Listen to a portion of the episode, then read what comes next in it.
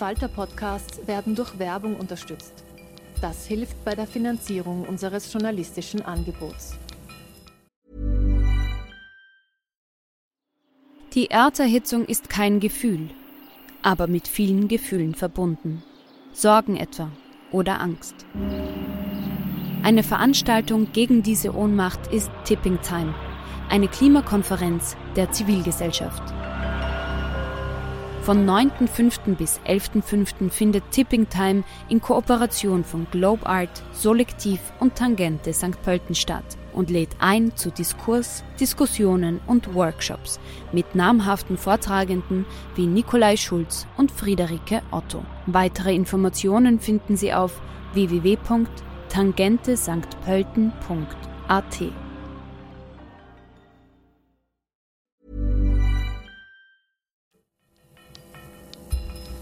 Falter Radio, der Podcast mit Raimund Löw. Sehr herzlich willkommen, meine Damen und Herren, im Falter. Der Falter Talk kommt dieses Mal Corona bedingt als virtuelles Gespräch. Die Wahlen in Wien haben äh, am letzten Wochenende ziemlich bemerkenswerte Ergebnisse äh, gebracht. Äh, da ist einmal der deutliche Erfolg des sozialdemokratischen Bürgermeisters Ludwig, ungewöhnlich in einer Zeit, in der die Sozialdemokraten in Europa sonst in der Defensive sind. Und noch erstaunlicher das Ausmaß des Debakels der rechtsextremen Parteien in Wien. Man muss sich das manchmal in Erinnerung rufen. Äh, vor ein paar Jahren hatte die FPÖ mehr als 30 Prozent. Strache hat geglaubt, er ist im Sturm auf das Rathaus. Jetzt sind das Kleinparteien und Kleinstparteien. Ob das alles mehr bedeutet als einfach die Auswirkungen des Ibiza-Videos und die Auswirkungen der äh, Korruptionsvorwürfe äh, gegen Strache. Da wollen wir heute diskutieren. Ich freue mich, dass Profil Innenpolitik-Chefin Eva Linsinger dabei ist. Hallo. Äh, Eva Linsinger ist eine der führenden Innenpolitik-Journalistinnen des Landes im Profil. Im Homeoffice begrüße ich Ulrike Weiser. Willkommen. Frau Weiser ist Redakteurin der Tageszeitung Die Presse und hat zahlreiche äh, ganz interessante und spannende Analysen und Reportagen rund um die äh, Wiener Wahlen äh, geliefert. Ich begrüße sehr herzlich den Politikwissenschaftler Anton Pelliker. Hallo. Anton Pelliker ist, befindet sich im Homeoffice in Innsbruck. Er hat an vielen Universitäten unterrichtet in der Welt unter anderem auch in der Central European University in Budapest, bevor sie vertrieben wurde von Orban nach Wien, hat zahlreiche Bücher geschrieben und beobachtet und analysiert die österreichische und die europäische Entwicklung seit längerer Zeit. Und ich freue mich, dass Nina Horacek dabei ist. Hallo. Hallo. Nina Horacek ist Chefreporterin des Falter und Buchautorin. Sie hat viele Reportagen und Analysen zum Rechtspopulismus in Österreich verfasst, versuchen wir eine allgemeine Einschätzung dieses Wahlergebnisses. Nina, äh, Wien hat natürlich Besonderheiten, es äh, hängt alles, äh, redet alles noch, noch eineinhalb Jahre nach Ibiza darüber, was hier, hier passiert ist und wie sich das ausgewirkt hat. Aber es ist doch auffällig, dass überall in Europa die großen Städte gegen den Aufstieg des Rechtspopulismus sich stellen. Budapest, Warschau, andere Städte auch. Ist das nicht auch bei allen Unterschieden und Wiener Spezifika auch jetzt in Wien der Fall? Ja, dass die Städte anders wählen als das Land, ist jetzt stimmt, ist auch erwiesen. Ähm, ich würde aber jetzt diesen wahnsinnigen Niedergang der FPÖ bei dieser Wahl jetzt nicht aufs Stadt-Land-Gefälle vor allem ähm, interpretieren, sondern einfach auf den Wahnsinn und die irren Dinge, die die FPÖ in den vergangenen eineinhalb Jahren geleistet hat. Das fängt bei Ibiza an, das geht weiter mit dem Spendenskandal. Ähm, die haben sich schon selber ähm, halb umgebracht. Und was natürlich noch dazu kam, war, dass in einer Krise, wie wir sie jetzt haben mit Corona, diejenigen, die regieren, immer einen gewissen Vorteil haben, dass man sich wieder sagen, eher orientiert an diesen Parteien das würde ich jetzt als Kurzanalyse sehen. Anton Pelliker, wie einschneidend ist für Sie dieses rechtsextreme Debakel in Wien? Es ist äh, nur kurzfristig wirklich ein Debakel, denn wenn wir analysieren, die Verlierer sind klar, auch die Addition von freiheitlichen Stimmen und Liste Strache Stimmen ändert nichts daran, dass ein tiefer Absturz ist. Aber die Hauptnutznießer dieses punktuellen Debakels ist eine sich sanft rechtspopulistisch gebende österreichische Volkspartei und auch äh, der, die große Zahl für Österreich, die große Zahl der Nichtwählenden. Das heißt, hier gibt es äh, keineswegs äh, einen Hinweis darauf, dass hier langfristig sich etwas von den rechtspopulistischen Befindlichkeiten wie Fremdenfeindlichkeit, wie strikte Ablehnung jeder Zuwanderung verändert hätte. Die Stimmen der zuwanderungsfeindlichen Parteien haben sich kaum reduziert. Das heißt, es ist kurzfristig ein Debakel, aber ich wäre sehr vorsichtig und würde warnen davor, das als langfristiges Debakel zu bezeichnen. Aber e, e, Eva Linsinger, ist es nicht schon so, dass wenn die FPÖ keine wirklich relevante Kraft mehr ist im Wiener Gemeinderat zum Beispiel, dass sich dadurch das Kräfteverhältnis verschiebt. Auch die Diskussionen werden doch anders sein, wenn hier die, die bis vor äh, kurzer Zeit noch in der Offensive waren, geglaubt haben, sie übernehmen das Ganze, äh, jetzt äh, eigentlich Außenseiter sind.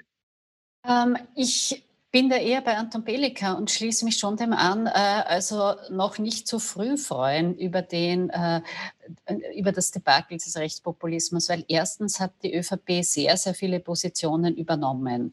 Äh, Gemeindewohnung nur mit Deutsch und so weiter und so weiter.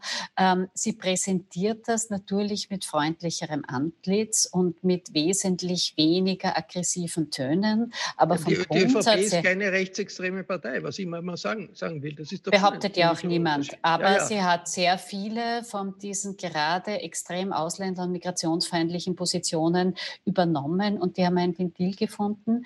Und das Zweite ist, die FPÖ hat in ihrer bisherigen Karriere erstaunliche Stehaufmandal-Qualitäten bewiesen. Immer wieder gab es die Theorien, die FPÖ ist am Ende äh, nach Knittelfeld, nach der BZÖ-Abspaltung. Immer wieder gab es auch erstaunliche Abstürze und sie sind dann dessen ungeachtet einfach wiedergekommen. Also es ist sowohl das Wähler, Wählerinnenpotenzial da, viele davon sind diesmal nicht zur Wahl gegangen und es ist, ich halte es für sogar sehr realistisch, dass die FPÖ wiederkommt. Der einzige Unterschied zu den vorherigen Abstürzen, da gab es mit Heinz-Christian Strache quasi schon die neue Figur, die hinter Jörg Haider, hinter dem Eck hervorlugte, äh, den neuen Anführer dieser Partei. Das ist diesmal nicht da. Also es gibt jetzt keine Nummer zwei, die quasi direkt in seine Fußstapfen treten könnte. Insofern wird es ein wenig dauern weil äh, die potenziellen Menschen aus der zweiten Reihe, wie Hein Buchner aus Oberösterreich, die sind doch äh, Politiker anderen Kalibers und auch von einem, verfolgen auch einen anderen Politstil, als das Jörg Haider oder Heinz-Christian Strache äh, gemacht haben. Aber zusammengefasst, ich würde die Nachrufe auf das Ende des Rechtspopulismus nicht schreiben. Das halte ich einfach für verfrüht. Also ich will nicht ganz aufgeben. Ulrike, Ulrike Weiser, in, wenn, wenn, Sie sozusagen den Wahlkampf beobachtet haben, auch mhm. mit den Leuten gesprochen haben, ist es nicht so, dass diese äh, ausländerfeindlichen, rassistischen Plakate und so einfach neben dem gestanden sind, über, über das die Menschen diskutiert hat, was die Menschen bewegt hat. Also dass, dass das einfach Themen von gestern waren, die irgendwie überwunden sind, vielleicht auch wegen Corona. Also ich glaube, in dem Zusammenhang darf man die Ausnahmesituation, in der wir uns alle befinden, nicht vergessen. Corona hat natürlich ähm, als, als Grundstimmung den ganzen Wahlkampf ähm, dominiert. Das ist also das sind dann, hat dann auch Probleme, äh, sind dann in den Fokus geraten, die die Leute quer durch alle äh, sozusagen Wählerpräferenzen oder, oder Parteienpräferenzen interessieren. Da geht es um Arbeitsplatz, geht es um Wirtschaft, geht es um sozusagen auch soziale Sicherheit. Ähm, trotzdem finde ich in den Wahlmotiven es doch erstaunlich, dass Integration immer noch ein, ein, ein starkes Motiv ist, trotz Corona und trotz allem. Also insofern ist das nicht von der Agenda verschwunden. Und insofern hat mich am Wahlkampf eines erstaunt, oder erstaunt kann man vielleicht nicht so sagen, denn die Strategen der, der Wiener SPÖ, ähm, die sich sehr genau mit äh, Wahlforschung und Motiv und Empirie beschäftigen, die wissen schon, was sie tun. Aber die SPÖ hat sich ähm, sehr mittig platziert und hat diese Themen, die äh, Michael Ludwig am Anfang, wie er das Amt übernommen hat, doch angesprochen hat, nämlich den, den Wien-Bonus für langjährige Wiener oder so Sicherheitsthemen wie Alkoholverbot am Bahnhof. Das haben sie komplett ausgeblendet. Und ich habe auch darüber mit der, ähm, mit der Barbara Nowak, der Wahlkampfleiterin von Michael Ludwig, gesprochen und die hat gesagt, naja, der Diskurs um Integration und Migration ist so vergiftet und so durchwirkt mit verschiedenen Themen, nämlich auch Sicherheit und Kriminalität, da wollen sie gar nicht anstreifen. Und ich finde nicht für diese Wahl, weil für diese Wahl hat es für die SPÖ offenbar gepasst, aber langfristig finde ich die Strategie zu sagen, da ist ein vergifteter Diskurs und das sind Themen, über die können wir gar nicht reden, weil wir aus SPÖ-Sicht über die gar nicht anständig reden können. Die greifen wir nicht an. Das finde ich langfristig eine ähm, problematische Strategie, weil man dann gewisse Themenfelder und gewisse Wählerschichten auch aufgibt. Und wir haben in der Vergangenheit gesehen, dass das der SPÖ nicht gut getan hat. Ganz bin ich noch nicht überzeugt, dass das nicht doch ein Einbruch ist, ob so etwas von Parteien rechts der Mitte oder link, linken Parteien verdrängt wird oder nicht wirklich behandelt wird oder ob es wirklich zu einem Kampfthema von, von Rechtsextremen äh, ist. Aber andere Frage, Sie haben das angesprochen, die SPÖ, die Politik des, äh, die Art und Weise, wie sich da der Bürgermeister präsentiert hat. Anton Pelinka, ist das äh, diese Grundvorstellung, okay, da ist jemand mit starker Hand, und äh, es ist verbunden mit einem Comeback des Staates, den es ja gibt in der äh, Corona-Zeit. Ist das ein Modell vielleicht, damit die Sozialdemokraten auch über die kommunale Ebene hinaus wieder Fuß fassen können, in, auch auf nationaler Ebene? Ich werde das wiederum sehr vorsichtig. Zum ersten Mal nach meiner Beobachtung ist im Wiener Wahlkampf etwas aufgepoppt, nämlich dass äh, Hunderttausende Menschen, die legal in Wien leben, vom Wahlrecht ausgeschlossen sind. Und das ist äh, vom demokratietheoretischen Standpunkt aus ein ganz großes Dilemma. Und das wird weiter thematisiert werden, sicherlich primär von den Grünen, vermutlich mehr, wenn sie in Wien doch in die Opposition gehen, aber sicherlich auch von den Neos die Sozialdemokratie in Wien in ihrer Dominanz kurzfristig bestätigt, wird das nicht auf Dauer wegschieben können. Dass Hunderttausende legal in Wien lebende in Wien kein demokratisches Mitbestimmungsrecht haben. Und mit dieser Frage kommt natürlich Integration, Fremdenfeindlichkeit und so weiter wieder in eine zentrale Position. Das heißt, hier ist das kurzfristig erfolgreiche Nettsein äh, des Bürgermeisters und der SPÖ-Wahlkampfstrategie sicherlich nicht ausreichend. Äh, Nina Horacek hat eigentlich äh, die SPÖ irgendwelche Konzepte, wie umgehen mit dieser Situation, dass ein Drittel der Wienerinnen und Wiener nicht wählen können. Man könnte argumentieren, das ist äh, wahltaktisch jetzt schwierig, daher hält man sich eher zurück. Aber Gibt es in der SPÖ überhaupt irgendwelche Vorstellungen, wie man jetzt in Zukunft mit der Situation umgehen wird? Burrow is a furniture company known for timeless design and thoughtful construction and free shipping, and that extends to their outdoor collection. Their outdoor furniture is built to withstand the elements, featuring rust-proof stainless steel hardware, weather-ready teak, and quick-dry foam cushions. For Memorial Day, get 15% off your Burrow purchase at burrow.com slash ACAST and up to 25% off outdoor. That's up to 25% off outdoor furniture at burrow.com slash ACAST. Um, der Bürgermeister hat im Faltergespräch angekündigt, er könnte sich vorstellen, dass man zum Beispiel die Staatsbürgerschaft günstiger macht, weil es doch recht viel Geld kostet, wenn man an, sagen, den Anspruch hat, auf die Staatsbürgerschaft, die dann wirklich zu kriegen. Da muss man doch einige tausend Euro investieren. Ähm, das war das Einzige, was zu dem Thema kam. Ich glaube, es wird mehr kommen müssen, auch in der Bildungspolitik. Ähm, das eine ist ähm, eben dass wir im Moment die Situation haben, wenn man in Wien in ein Poli geht oder in eine Berufsschule, dann trifft man da Jugendliche, die nicht wählen dürfen, die hier auf die Welt gekommen sind oder zumindest den Großteil ihres Lebens hier verbracht haben. Wie will man denn die zu politisch mündigen Bürgern erziehen, wenn man eh von vornherein sagt, aber ihr, eure Stimme ist eh nichts wert, weil ihr braucht nicht mal wählen. Also das ist ein Problem einer politikverdrossenen Generation, die in Wien heranwächst. Das Zweite ist die Frage der Mehrsprachigkeit in Schulen, die ja über Jahrzehnte als negativ und ähm, schlecht sozusagen gesehen wurde. Ähm, jetzt hat es immer geheißen Deutsch, Deutsch, Deutsch, Deutsch. Da muss sich, glaube ich, auch einiges bewegen. Da sehe ich aber zumindest bei den Neos und auch bei den Grünen Koalitionspartner, die da sehr mitziehen werden. Da muss man aber auch Geld investieren.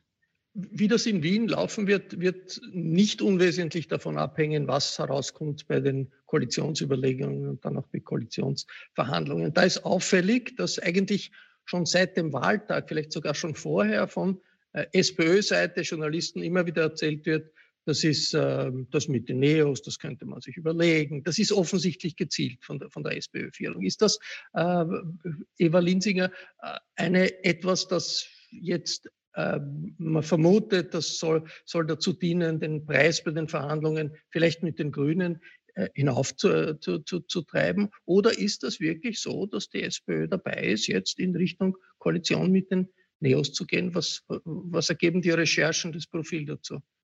Ähm, ich habe den äh, alten und auch künftigen Wiener Bürgermeister Michael Ludwig äh, begleitet in allem, was jetzt so Wahlkampf halt möglich war. Und es war schon sehr deutlich zu spüren, jetzt bei seinen Treffen mit Bezirkspolitikern etc. etc. Ich formuliere es jetzt ganz salopp. Die Grünen als Koalitionspartner nerven einen guten Teil der SPÖ enorm. Die gehen ihnen einfach auf den Keks. Äh, und dann gibt es natürlich auch, und das ist unter Michael Ludwig eingetreten, jetzt von den äh, Typen, die teils in die Bezirken gekommen sind, Paradebeispiel Leopoldstadt, eine gewisse Retrowelle. Da war die SPÖ schon einmal weiter. Sie hatte schon mal so ein Smart City äh, Verkehrskonzept beschlossen, das den Autoverkehr reduzieren soll. Jetzt ist sie auf dem Standpunkt, Radwege nerven, Verkehrsberuhigung nerven, Parkplätze müssen bleiben. Und das äh, ist natürlich konträr zu all dem, was die Grünen wollen. Und äh, als dritter Punkt kommt dazu, Michael Häupl hat seinerzeit im Jahr 2010 die rot-grüne Koalition auch als strategischen Punkt verkauft. Es ist immer noch die erste rot-grüne Koalition, die es in Österreich gibt. Und er hat es auch als strategische neue Partnerschaft der SPÖ verkauft. Nach zehn Jahren hat das etwas an Zauber verloren. Und man sehnt sich in guten Teilen der SPÖ danach etwas Neues zu probieren. Also einerseits versucht man natürlich den Preis mit den Grünen äh, nach unten zu drücken, andererseits ist es eine wirklich ernsthafte Überlegung. Und wenn ich darf, würde ich gerne noch einen Satz zum Thema Migration und Wahlrecht sagen. Auch bitte, da war die Wiener SPÖ schon mal wesentlich weiter. Im Jahr 2001 wurde ja bekanntlich ein Ausländerwahlrecht, wie das damals noch geheißen hat, heute wird man es anders nennen, beschlossen mit den Stimmen von SPÖ und Grünen äh, in Wien. Äh, das hat die damalige Schwarz-Blau-1-Koalition gekippt. Die kann das, äh, weil es ein Bundesverfassungsgesetz ist. Und damals war die SPÖ auf einem ganz anderen Kurs und hat dem gesagt, Mitbestimmung muss möglich sein. Es geht nicht, dass fast ein Drittel der Wiener Wohnbevölkerung hier nicht wählen darf. Und wenn man das weiterrechnet, kommt ja noch einiges dazu. Also ein Drittel darf entschlossen, das Wahlrecht nicht in Anspruch zu ein wirklich großer Teil der Wiener äh, Wohnbevölkerung einfach nicht dabei gewesen bei diesen Wahlen. Und das ist demokratiepolitisch natürlich ganz, ganz schwierig. Jetzt zurück zur Frage Koalition und Koalitionsverhandlungen. Ulrike Weiser, ist das auch Ihr Stand? Sozusagen in der SPÖ hat sich die Meinung durchgesetzt, mit den Grünen wollen wir nicht mehr, wir versuchen es ernsthaft mit den Neos. Ich glaube, wenn man ganz ehrlich ist, muss man sagen, man, man, man, weiß, also man weiß es noch nicht. Also ich kann leider, ich würde es gerne, aber ich kann nicht in den Kopf von Michael Ludwig hineinschauen. Und er gilt als jemand, der ähm, die Dinge, der sich auch dann Zeit nimmt und die Dinge durchdenkt. Ich fand das auch sehr interessant am Wahltag. Ich habe das nicht nur bei ihm beobachtet, schon, sondern auch bei anderen. Nach, nach der ganzen Phase des Wahlkampfs, wo man sich bemühen muss und werben muss um die Wähler, im Augenblick, wo man den Sieg hat, senkt sich da so eine Kühle und auch so ein Machtbewusstsein über das Gesicht. Also der nimmt sich jetzt schon die Zeit und, und denkt das gut durch. Ähm, sozusagen die, die Vorteile und die Nachteile, die für die eine und die andere Koalition sprechen, die kann man leicht durchdeklinieren. Ich finde einen Gedanken bei den, bei den Neos ähm, schon interessant. Ähm, Michael Ludwig hat ähm, im Wahlkampf auch krisenbedingt immer wieder seine Wirtschaftskompetenz hervorgestrichen. Ähm, auch Peter Handke hat eine wichtige Rolle dann auch im, im, im Wahlkampf gespielt. Ähm, die, das ist der Wirtschafts- und, und, und Finanzboss in Wien, Stadtrat. Genau. Ja. Und ähm, die Neos wären schon noch ein Signal in Richtung, uns ist Wirtschaft wichtig, uns sind die, die EPUs wichtig, wir wollen da sozusagen in der Krise gemeinsam anpacken. Also das wäre eine, eine Erzählung, die ganz gut dem, glaube ich, Michael Ludwig ins Konzept passen würde. Allerdings könnte man sagen, Krise, keine Experimente, bleiben wir bei dem Partner, den wir kennen und mit dem wir auch mehr Mandate haben. Anton Belliger, was würde das bedeuten in Österreich, wenn die Grünen aus äh, der Wiener Koalition ausfliegen? Ist das nicht eine doch beträchtliche Schwächung der Grünen auch auf nationaler Ebene, letztlich dann auch gegenüber den Verhandlungen in, in der Koalition mit Kurz? Äh, die Grünen wären dann, falls sie nicht mehr in Wien in der Landes- und Stadtkoalition sind, auf Bundes- und Landesebene ausschließlich mit der Volkspartei in Regierungskoalitionen auf Bundesebene in Salzburg, in Tirol und in Vorarlberg. Das heißt, äh, die Grünen sind von der Wahrnehmung, von der Optik her in Gefahr, als gleichsam Beiwagerl äh, der Kurz-ÖVP dazustehen und das könnte für sie gefährlich sein. Das heißt, die Grünen müssten eigentlich ein sehr großes Interesse haben, in Wien in der Regierung zu bleiben mit den Sozialdemokraten, um hier eine gewisse Balance ihrer Bündnisbereitschaft zu signalisieren. Aber diese große Bereitschaft kann natürlich in Verhandlungen von Ludwig ausgenützt werden. Das heißt, die Grünen haben eigentlich eine relativ schwache Verhandlungsposition in Wien. obwohl sie, bei den, obwohl sie nicht, nicht schlecht abgeschnitten haben bei den Wahlen. Ja, der, es geht ja nur um die Koalition von zwei Gewinnern. Es hat die Sozialdemokratie gewonnen, es haben die Grünen gewonnen, es haben die Neos gewonnen. Und zwei dieser drei, das heißt die Sozialdemokratie mit einer dieser beiden anderen, wird eine Koalition bilden. Mir ist nur aufgefallen, dass unmittelbar nach der Wahl der sozialdemokratische Bezirksvorsteher von Wien 22 sich mit einer eindeutig antigrünen Wortmeldung positioniert hat. Ich glaube nicht, dass das mit Ludwig abgestimmt war. Ludwig muss das aber schon als Gefahr sehen, dass er auf diese Stimmen dieses Teils der sozialdemokratischen Basis Rücksicht nehmen muss. Das heißt, der Ärger über die Grünen, vor allem in den Flächenbezirken, vor allem in den nicht Bobo durchdrängten Flächenbezirken, das ist ein Faktor. Äh, das heißt, äh, entgegen dem, was vor der Wahl äh, den Anschein gehabt hat, sind die Spielkarten für die Neos überraschenderweise sehr günstig geworden. Denn bis zum Wahltag weil man doch nicht so ganz sicher, schaffen sie es über die 5%-Hürde. Sie haben zugelegt und da jetzt die Abneigung mancher Teile der Sozialdemokratie gegen die Grünen auch nach außen hin erkennbar geworden ist, äh, wäre es gar nicht so leicht, einfach wieder zurückzukehren zu einer rot-grünen Koalition. Nina Horacek, ist das nicht? Ja, bitte.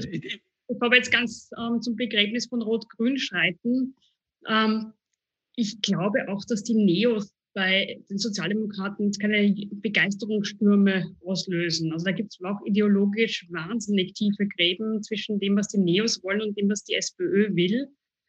Und ich würde, auch wenn es immer heißt, das ist total unwahrscheinlich, ich würde die Variante einer Koalition mit der ÖVP auch nicht 100 Prozent ausschließen.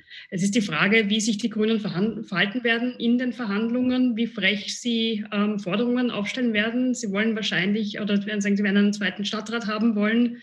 Das ist auch die Frage, ähm, was wollen Sie da? Ähm, Grün intern hört man immer wieder, die Umwelt hätten Sie gern zum Verkehr dazu. Dann ist die nächste Frage, ähm, ich kann mir gut vorstellen, dass die SPÖ das Verkehrsressort lieber wieder in der eigenen Hand hätte, weil genau da hat sie immer gekracht bei der Frage, wie also Autofahrer raus aus der Innenstadt und so weiter.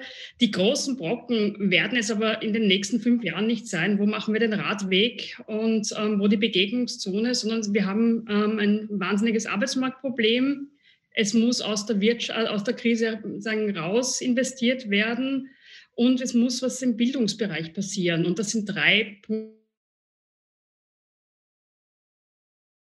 inhaltlich die größten also sagen Übereinstimmigkeiten. Ähm, deswegen halte ich derzeit Rot-Grün trotz mancher Roten, die plötzlich ihre Liebe zu den Neos entdeckt haben, doch für relativ wahrscheinlich. Ich meine, die ne-, Neos, eine Koalition der SPÖ mit den Neos wäre natürlich etwas Neues. Da könnte der Bürgermeister Ludwig sagen, okay, er setzt nicht einfach den Kurs seines Vorgängers fort, aber jetzt national eine derartige Schwächung äh, der, der, der, Grünen, die doch als wichtige Kraft auch auf, auf nationaler Ebene sich etablieren konnten nach der Wiederauferstehung, das ist wahrscheinlich etwas, das, das äh, äh auf der Seite wiederum eigentlich eine, eine, eine, eine Normalisierung in Richtung anderer Parteien dann des österreichischen Parteienspektrums wäre, wenn die Grünen da geschwächt werden. Auch in den Verhandlungen gegenüber äh, Kurz, die es ja immer wieder gibt. Äh, äh, Eva Linsinger, ist das äh, Grüne raus äh, in Wien? Wäre das nicht bis zu einer gewissen Weise auch ein Geschenk an den Sebastian Kurz, wo die Grünen dann etwas leiser treten müssten? Äh, wenn das so passieren würde, äh, würde ich das eher das Gegenteil annehmen, weil dann stünden die Grünen unter enormen Druck, äh, gerade in der Koalition mehr durchzusetzen. Man hat das ein bisschen gesehen, wenn man diese Bezirke in der Feinanalyse anschaut.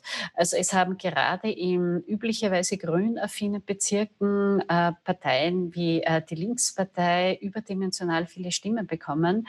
Und es lässt auch manche Nachwahlbefragung den Schluss zu, dass gerade dieses Faktum, dass die Grünen in der Bundeskoalition mit der ÖVP keine Millimeter durchsetzen in Flüchtlings-, in Migrations- etc. Fragen, dass die gerade geschadet hat. Und jetzt stehen die Grünen vor einem Dilemma. Einerseits haben sie ähm, das wirklich vorhandene veritable Risiko, äh, in Wien aus der Koalition rauszufliegen. Dann tritt das ein, was Anton Behlinger gesagt hat. Sie haben ausschließlich eine Koalition mit der ÖVP, müssen da um jeden Millimeter raufen und stehen noch mehr unter Druck, gerade in Migrationsfragen, dass ihre Klientel wirklich teils das Herz zerreißt, wenn man die Bilder aus Moria sieht, da was durchzusetzen. Die Alternative ist, sie müssten, um in einer Koalition äh, in Wien zu bleiben, dürfen sie nicht allzu frech, nicht allzu laut sein, äh, müssen äh, da auch etwas konziliant sein. Das ist aber ein ähnliches Dilemma. Dann hätten wir das, sie bringen in Wien, in der Koalition, in ihrem Herzensthema äh, Nummer eins, Umwelt, wenig durch. Es gibt wenig Verkehrsberuhigung, es werden die Smart City-Ziele nicht erreicht, es gibt ein bisschen Behübschung, aber es geht eigentlich umweltmäßig nicht sehr viel weiter. Auf der anderen Seite wären sie im Bund in einer Koalition, wo im anderen Herzensthema der Grünen Menschenrechte, Migration auch nichts weitergeht, dann würde für die Grünen das Dilemma entstehen, ja, wir haben unser großes Ziel erreicht, wir regieren mit, aber wir bringen eigentlich nichts durch. Also ich sehe die Situation für die Grünen eigentlich überraschenderweise strategisch als wirklich schwierig, obwohl sie einer der Siegerinnen des Wahlabends sind. Ganz kurz noch ein Thema, Anton Bellinger, das wir noch nicht angesprochen haben, Corona. Es hat ja die FPÖ versucht, sich als äh, Anti-Corona-Wahnsinn-Partei zu etablieren, also ohne ähm, Maske, alle möglichen Verschwörungstheorien sind in, in FPÖ-Kreisen kursiert, kommt offensichtlich nicht wirklich an. Also ist Corona bei uns ein untaugliches Mittel, vielleicht auch in Amerika wird sich herausfinden, dass es ein untaugliches politisches Instrument ist. Wie sehen Sie das? Ja, offenkundig ist das so.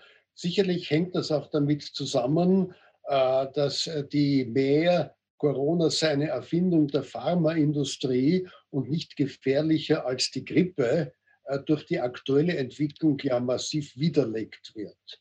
Das heißt, es gibt ein breites Verständnis für bestimmte Maßnahmen, die auf einen teilweisen Lockdown hinauslaufen oder schon ein teilweiser Lockdown sind, das heißt, äh, die Anti-Corona-Populismuspolitik hat in Wien ganz bestimmt verloren. Äh, es könnte längerfristig auch so etwas wie unabhängig von Parteienvereinbarungen eine große Koalition der Corona-Vernünftigen entstehen. Und da kann natürlich auch die Bundes-SPÖ punkten als die Oppositionspartei, die anders als äh, die Freiheitlichen in der Lage wären, längerfristige Vereinbarungen über die Gräben hinweg auch mit der Bundesregierung äh, hier zu schließen. Das heißt, äh, die Corona-Vernünftigkeit ist auch ein Wahlsieger in Wien gewesen. Das war ein virtueller Falter-Talk zur österreichischen Innenpolitik nach den Gemeinderatswahlen in Wien. Ich bedanke mich sehr herzlich bei allen Teilnehmerinnen und den Teilnehmern aus Innsbruck. Der Falter schreibt regelmäßig über Innenpolitik, nicht wenig. Wenn Sie aktuell am Laufenden sein wollen, ist ein guter Tipp, den Falter auch zu abonnieren. Danke fürs Zusehen und Zuhören. Bis zur nächsten Folge.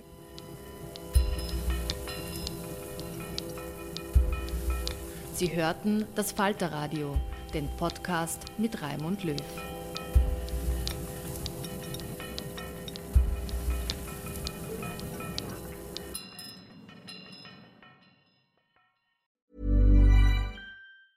Planning for your next trip?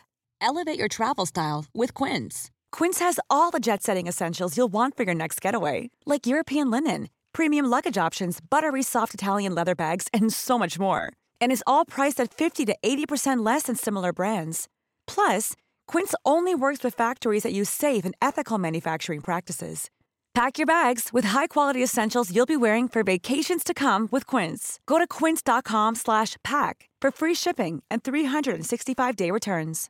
A lot can happen in the next 3 years. Like a chatbot may be your new best friend. But what won't change? Needing health insurance. United Healthcare tri-term medical plans are available for these changing times Underwritten by Golden Rule Insurance Company, they offer budget-friendly, flexible coverage for people who are in between jobs or missed open enrollment. The plans last nearly three years in some states, with access to a nationwide network of doctors and hospitals. So for whatever tomorrow brings, United Healthcare Tri-Term Medical Plans may be for you. Learn more at uh1.com.